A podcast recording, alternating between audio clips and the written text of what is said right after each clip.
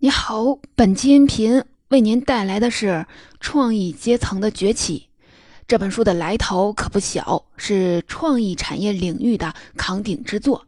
直到今天，世界范围内的研究者只要谈及创意经济，很大概率都会引用到这本书。相信你对“创意产业”这个词也耳熟能详，它指的是以人的创造力为主要发展动力的产业。如果往回倒的话，创意产业这个概念的流行，这本书功不可没。可以说，创意阶层的崛起在2002年的横空出世，让创意人群被政治、经济、文化等各方面的力量所看见，正是21世纪初创业产业兴起最重要的注脚之一。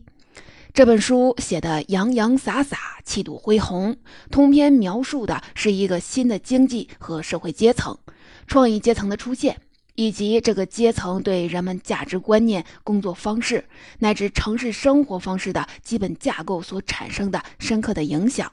放到今天，创意阶层可能描述的就是城市中你我他的活法。比如，大家都说自己每天要搬砖，但不少人是在电脑上敲敲打打。生产着文字、图像、符号和意义。创业不只是艺术家、文学家、设计师们的看家本领，它已广泛的渗透在商业、媒体、科技世界里人们的工作内容中。现今，如果去采访小学生，问他们想从事什么职业，孩子们会给出五花八门的答案。想当网红，想做游戏的捏脸师、绘梦师，或者是宠物葬礼策划师、情绪鼓励师等等。他们的理想工作听起来几乎都是不靠苦力、全凭兴趣的自在活。实际上，在二十年前，这本书的作者就对这一现象提出了一个正式的解释框架，叫做“创意阶层的崛起”。工业时代诞生了蓝领阶层，信息时代创造了白领阶层，而知识经济时代涌现的则是创意阶层。创意阶层不占有物质上的稀缺资产，他们赚钱靠的是自己头脑当中无形的资产——创意和创新的能力。他们也正是人类进入后工业社会的主要的推动力量，因为敏锐地洞察到未来社会占主导作用的劳动阶层和工作模式。这本书二零零二年一经出版，就常年高居美国畅销榜首，被《哈佛商业评论》评为年度最具突破性的十个思想成果之一。这本书的作者是美国知名学者、创意经济学家理查德·佛罗里达，他是加拿大多伦多大学罗特曼管理学院的教授，曾经在美国卡耐基梅隆大学和乔治梅森大学执教了多年。让他影响力出圈的，正是这本成名作《创意阶层的崛起》。佛罗里达还是一位专栏的作家，也曾在盖洛普公司担任过资深的科学家。我们都知道，盖洛普是美国一家知名的民意测验和市场调查公司。实际上，城市当中隐匿的创意群体之所以能被发现，进而被定义为社会的新主流，与作者所从事产业数据分析的这重身份脱不开关系。这个我们在后面的第三部分的解读当中会提到。现在你对这本书和它的作者已经有了基本的了解。很多时候，一本经典畅销书的出现，既是作者撰写的，也可以说是时代书写的。作者的幸运就在于他把准了时代的脉搏，恰逢其时的为人们揭示了时代转换的风向。上世纪末期，在人们心情跃动的迎接新千年的到来时，出现了多部名动一时的趋势著作，比如说丹尼尔·贝尔的《后工业时代的来临》。奈斯比特的大趋势以及托夫勒的第三次浪潮结合起来看，今天这本书也可以说是这一股思想当中一朵耀眼的浪花。接下来我会通过三个部分来为您解读这本书的内容。首先，我们一起来聊聊第一个大问题：创意阶层为什么会诞生呢？判定它诞生的标志到底是什么呢？它的诞生又意味着什么呢？在第二部分，我们一起感受一下，在本世纪初的美国，作者所观察到的创意阶层到底是群什么样的人？他们是怎样工作和生活的？第三部分中，我会为您展示作者的又一大贡献，那就是明确地告诉人们，创意为何已成为关键的城市竞争力？城市又该如何的吸引创意阶层？我们先跟随作者，把我们的触感带入到二十年前世纪之交激荡的时代变革的潮流当中。那时候，无论是学者还是普通人，内心都是热烈而澎湃的。这原是一本学术论著，但它的文风完全是专栏作家的写法，细腻明快。在书的一开头，作者提出了一个思想实验。假设啊，在一九零零年的街头抓起一个人，将他放到一九五零年代，再拎起另一个人，把他从一九五零年代带到两千年，这两个人中谁对时代变化的感受更强烈呢？那显然是第一个人会被震惊到。你想啊，从一九零零年穿越到一九五零年代。好家伙，汽车、飞机、电视、冰箱、摩天大楼，这些事物在马车时代是闻所未闻、见所未见的。而从一九五零年代到两千年，人们还是开车上班、下班煲电视剧、冰箱里找吃的，生活并没有什么天大的变化。但是啊，作者却说：“且慢，只要第二个人在两千年待的时间稍微久一点，他的感受是更为震撼的。”为什么这么说呢？因为第二位时间旅行者将会因为令人眼花缭乱的社会文化变革而惴惴不安、难以适从。他发现办公室里人们不再只穿正装，而是打扮的像是来度周末。很多年轻人身上有稀奇古怪的穿孔和纹身，女性普遍的进入了职场，非白人也可以担任管理层。人们看起来总是行色匆忙，仿佛很重视自己的职业生涯，但却很少在一家公司待够三年。作者认为，比起技术的突飞猛进，二十世纪后面这五十年来社会深层次的变革是更值得关注的。这种深层次的变革，指的就是作者想强调的社会行为准则、人们的价值观念以及工作方式的革命性的转向。为了说清楚这种转变，作者实际上是把创意阶层放到历史大坐标中去呈现的。他将创意时代的到来视为人类历史的第五个转折期。人类文明的第一个跃升是农业的产生，第二次是贸易与专业分工体系的出现，第三次是工业资本主义的兴起，第四次是大规模组织化时代的形成，而第五个关键的转型就是创意经济的来临。佛罗里达对这条历史的线索的阐释，援引了众多经济学家和历史学家的论述，而他独树一帜的地方就在于时时不忘为创意经济代言。他指出，整个经济发展史可以解读成一个不断采用更好的方式来利用创意的过程。简化一下，也就是经济发展的历史就是人类利用创意的历史。这一点隐藏在书中，与其他众多的金句比起来，不那么的显眼，但却是应该关注的题眼。怎么理解呢？比如说，一万年前，组织化农业的产生就是人类历史上的重大创新。我之前为您解读的贾雷德·戴蒙德的《枪炮、病菌与钢铁》一书，曾一针见血地指出，人类群落的发展来自动植物驯化的方式，也就是农业生产方式的革新。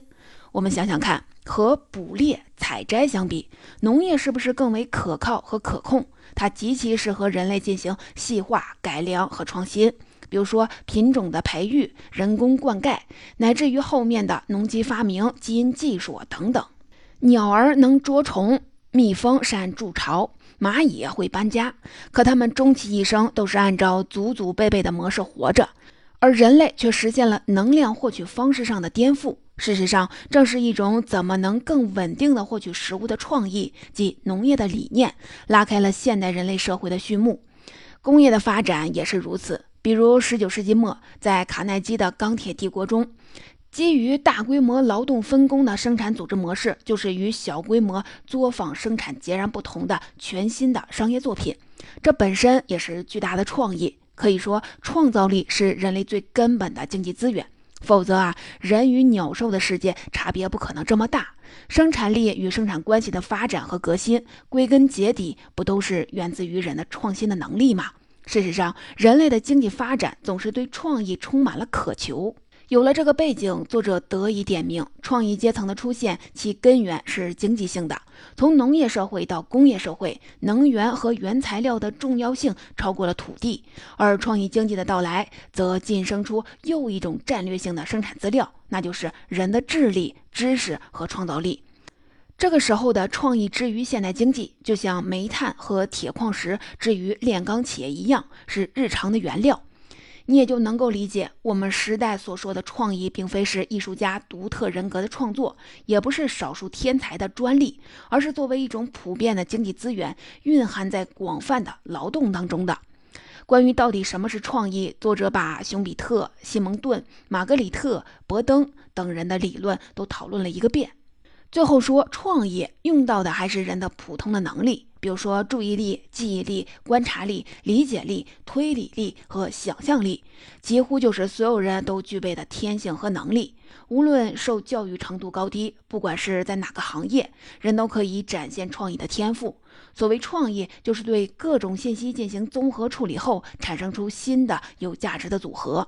就连爱因斯坦也说自己的工作是组合游戏，相对论不是凭空产生的，而是超越旧的框架，发现新的组合。同时呢，创意也是能针对复杂的问题提出解决方案的能力。这让我想起剧作家赖声川说过的一句话：“什么是创意呢？创意就是出一个题目，然后解这道题。题目越难，限定条件就越多，创意就越是会被激发。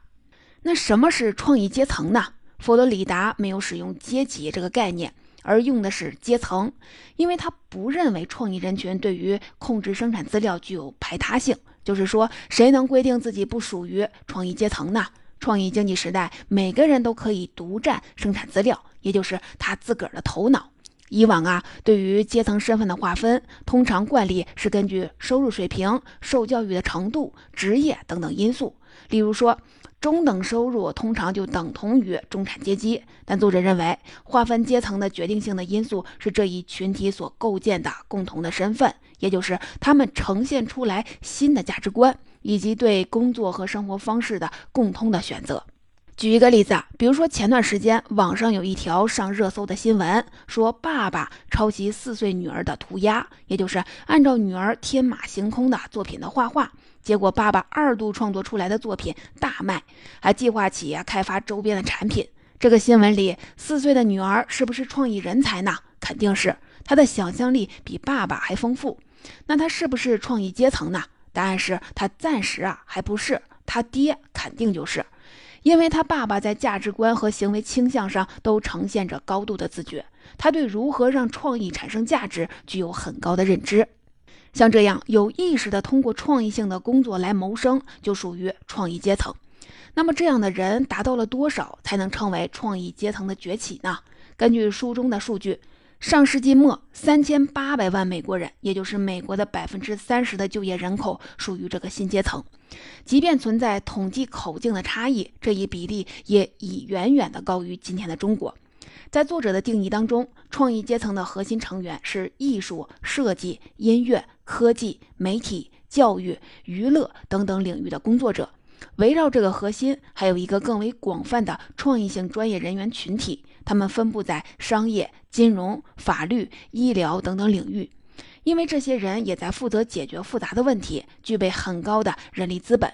创意人群的能量不容忽视。他们带来了新经济的希望，让当时统计门类中创意产业的增长速度几乎是一骑绝尘，远远高于传统产业二十余倍之多。十九世纪，马克思、恩格斯在《资本论》中预言劳工阶层的崛起；二十世纪，丹尼尔·贝尔等学者指出后工业社会第三产业即服务业的兴起。到了二十一世纪，佛罗里达则认为有必要将创意阶层从传统的服务业当中分化出来。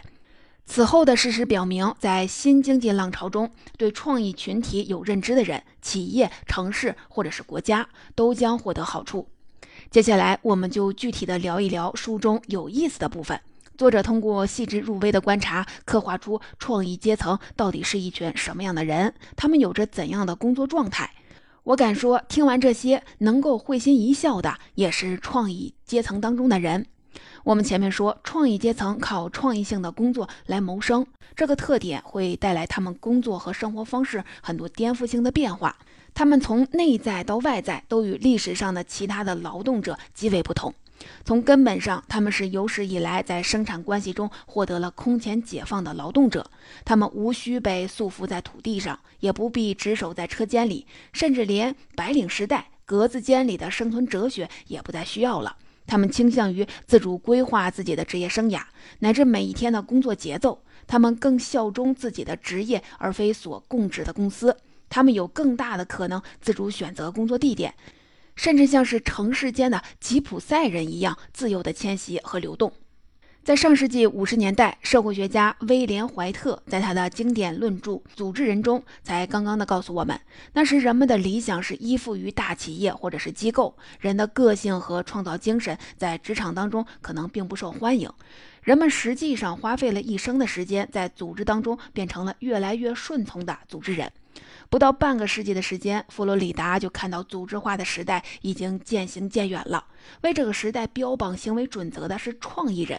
当追逐创意成为了商业密码，凸显个性和自我表达就比融入、服从和适应规则要有价值的多。创意阶层在兴起，可企业很快发现问题就来了。创意人才好像不那么好管，他们不被组织驱使，甚至可以不为钱工作。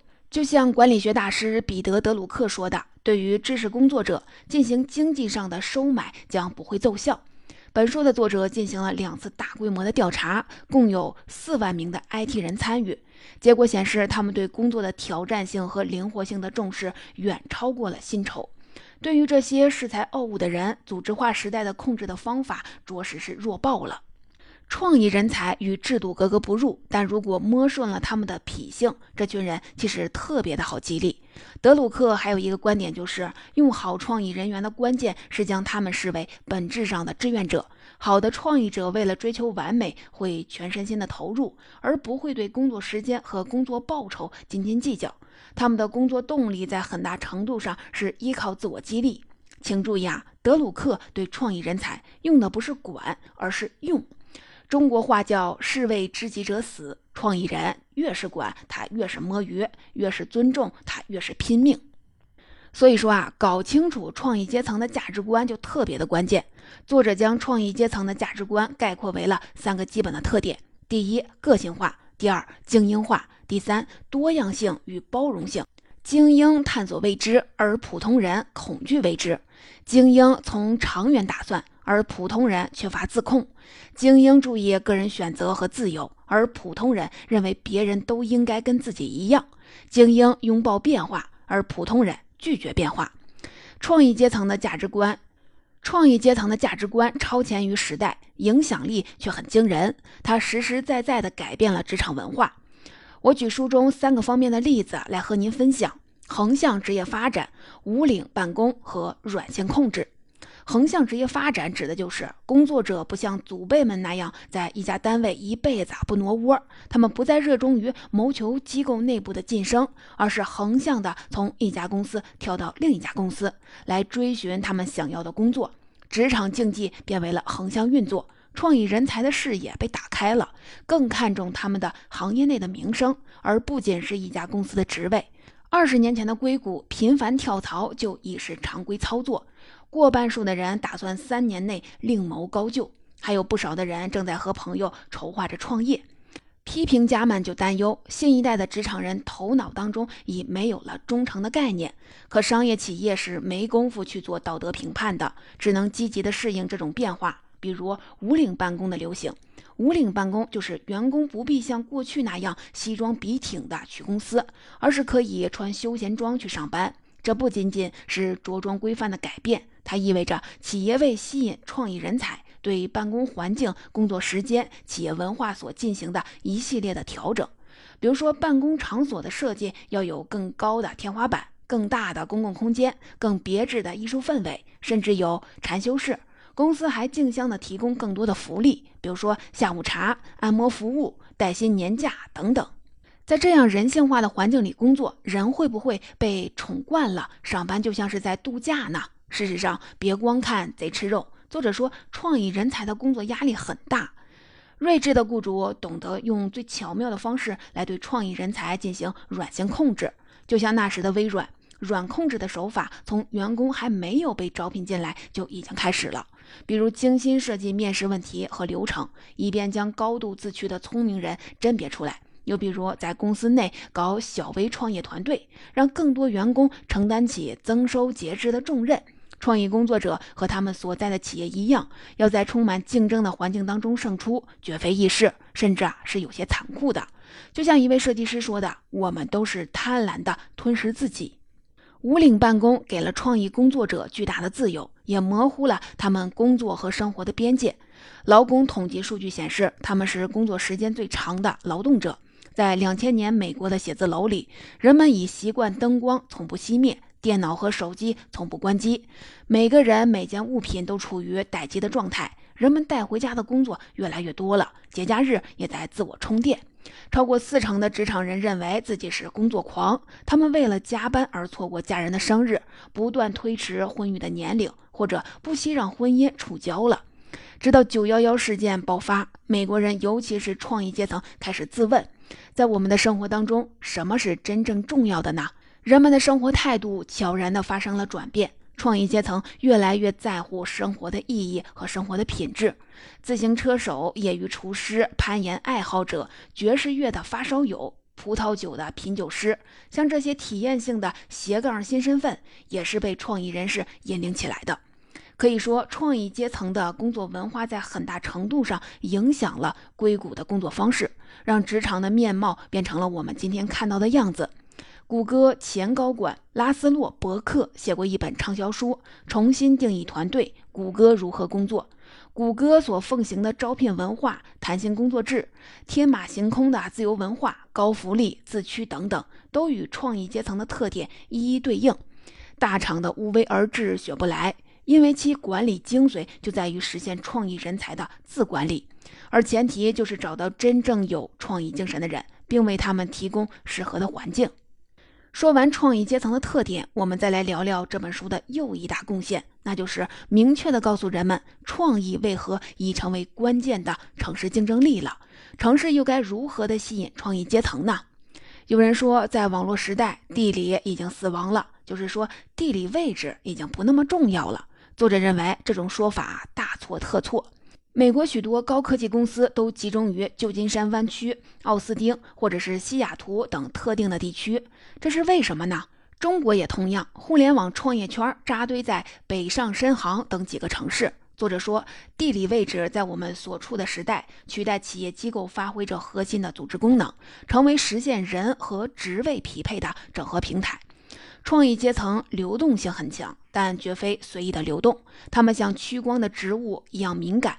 会自发地向最适宜创意生长的地方聚集。当创意人才聚在一起，联网协作，地域就在经济体系当中发挥出无可取代的整合力量。所以啊，一个地方想要在经济角逐当中占据有利的位置，大量的创意人才来了才会有戏。反过来讲也是一样的，一个地方想要不被边缘化，就千万不能被创意人才给抛弃。所以，新经济时代的抢人大战，中外都在上演，城市之间面临着前所未有的激烈竞争。那什么样的城市适合于创意阶层，可以称得上所谓的创意城市呢？作者在这本书当中提出了著名的三 T 指数评价模型，三 T 是技术、人才和宽容度三个英文单词，每一个 T 都代表着创意资本的核心要素。三 T 是一个好用的解释模型，它可以清晰地说明为什么类似美国巴尔的摩、圣路易斯、比兹堡这样的城市经济增长停滞不前。尽管他们拥有丰富的技术储备和世界级的高等院校，但对于吸引和留住创意人才而言，他们还不够宽容和开放。为什么像迈阿密、新奥尔良这样的城市也没有能够跻身于创意中心？虽然他们是公认的多元生活方式的圣地，但却缺乏技术资本和高科技产业。而美国最成功的创意中心，例如旧金山湾区、波士顿、华盛顿、奥斯汀、西雅图等等，都同时具备了三体要素，才成为真正意义上的创意的沃土。三 T 模型之后，全球又出现了多个城市竞争力指标模型，例如说四 T 模型、欧洲创意指数、香港创意指数、五 C 模型等等。可以说，后来者中没有哪一个比三 T 更简约的了。也有人觉得三 T 的指标不够全面，尤其按照我们中国的惯例，至少城市 GDP 数据要来一波比较吧。说说我的切身体验，我参加过城市竞争力指数的设计，也和同样从事过这项工作的年轻学者交流过。当我请他们回过头细品三 T 的时候，无不恍然大悟。中国有句古话叫做“大道至简”。三 T 当中最为关键的指标是宽容度，因为宽容吸引人才，而人才创造科技。一叶知秋，凡是包容性强的城市，创新活力都不会差。我们凭直观也就能感受到，一个街头时尚、标新立异、外来人口多元化的城市，GDP 硬指标通常也是相当的能打。中国北上广深是这样，外国东京、巴黎、纽约也是一样。再远一点，从古雅典和罗马，乃至文艺复兴的佛罗伦萨，再到伊丽莎白时期的伦敦，创意总是被吸引到气度非凡的地区。就像著名城市规划学家简·雅各布斯强调的：“成功的城市都是多维的、多样化的。”当初作者开发三 T 模型有一段缘起，正好可以确切地说明这一点。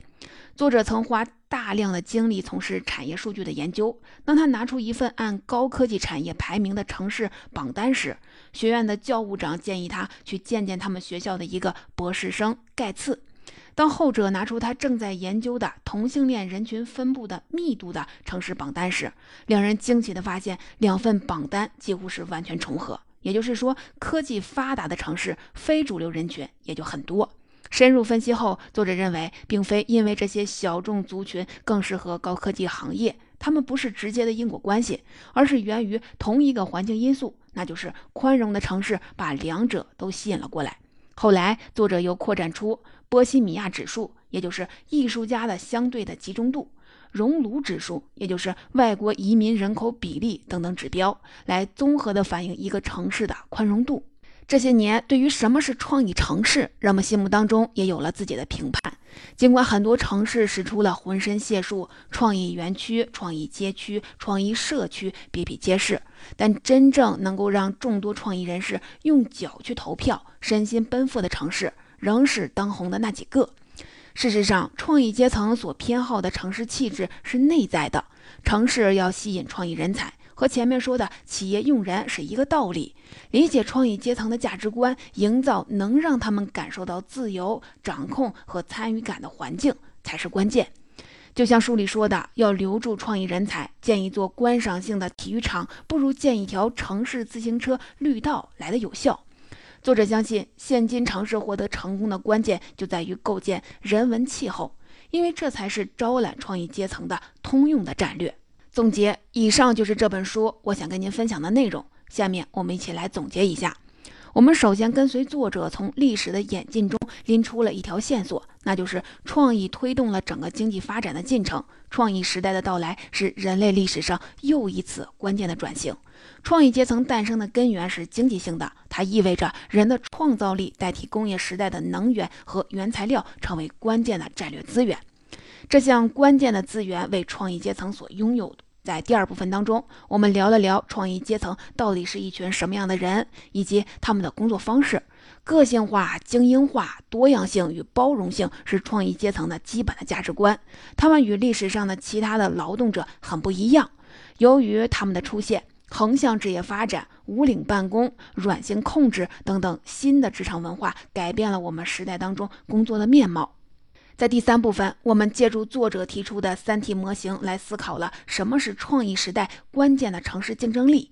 创意是新经济的石油，可是创意在人才的头脑当中。开采创意不同于投资其他的生产要素，只有赢得创意人才，才能获得创意。创意阶层成为城市间热门的争夺的对象。那些包容开放的城市，才能聚集创意人群。周公吐哺，天下归心，说的就是这个道理。对于城市来说，增强对创意阶层的吸引力是他们在知识经济时代新的竞争方式；而对于个人来说，成为有自觉意识的创意人才，又何尝不是清醒于时代的制胜之道呢？这也是作者想要竭力的向我们传达的信号。最后，我们跳出书来看。在本世纪初，对于城市当中新兴阶层的觉察，其实并非只有本书作者一人。同一时期，有两位美国作家的新书也曾风靡一时。一本是大卫·布鲁克斯的《布波族：一个社会新阶层的崛起》，听名字是不是也觉得很类似呢？另一本是丹尼尔·平克的《自由工作者的国度》。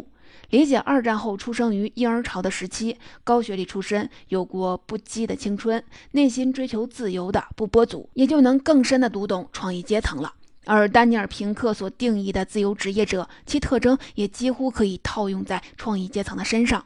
那为什么佛罗里达的洞见可以更加不同凡响呢？如果你翻开这本书，也许就能找到答案了。尤其当你想象一些领域的决策者在看到这本书时的情景，它不仅是社会人文视角的，也是产业经济视角的。不仅在宣告新的时代的到来，还在证明哪些人、哪些产业、哪些城市正在被时代抛下。二十年后，这本书带给人的震撼远不及当年。但回过头去读，会感觉到它的价值在于开创性的提出了一个议题，到今天仍然在为后续的讨论提供着框架，并且真切地影响了现实。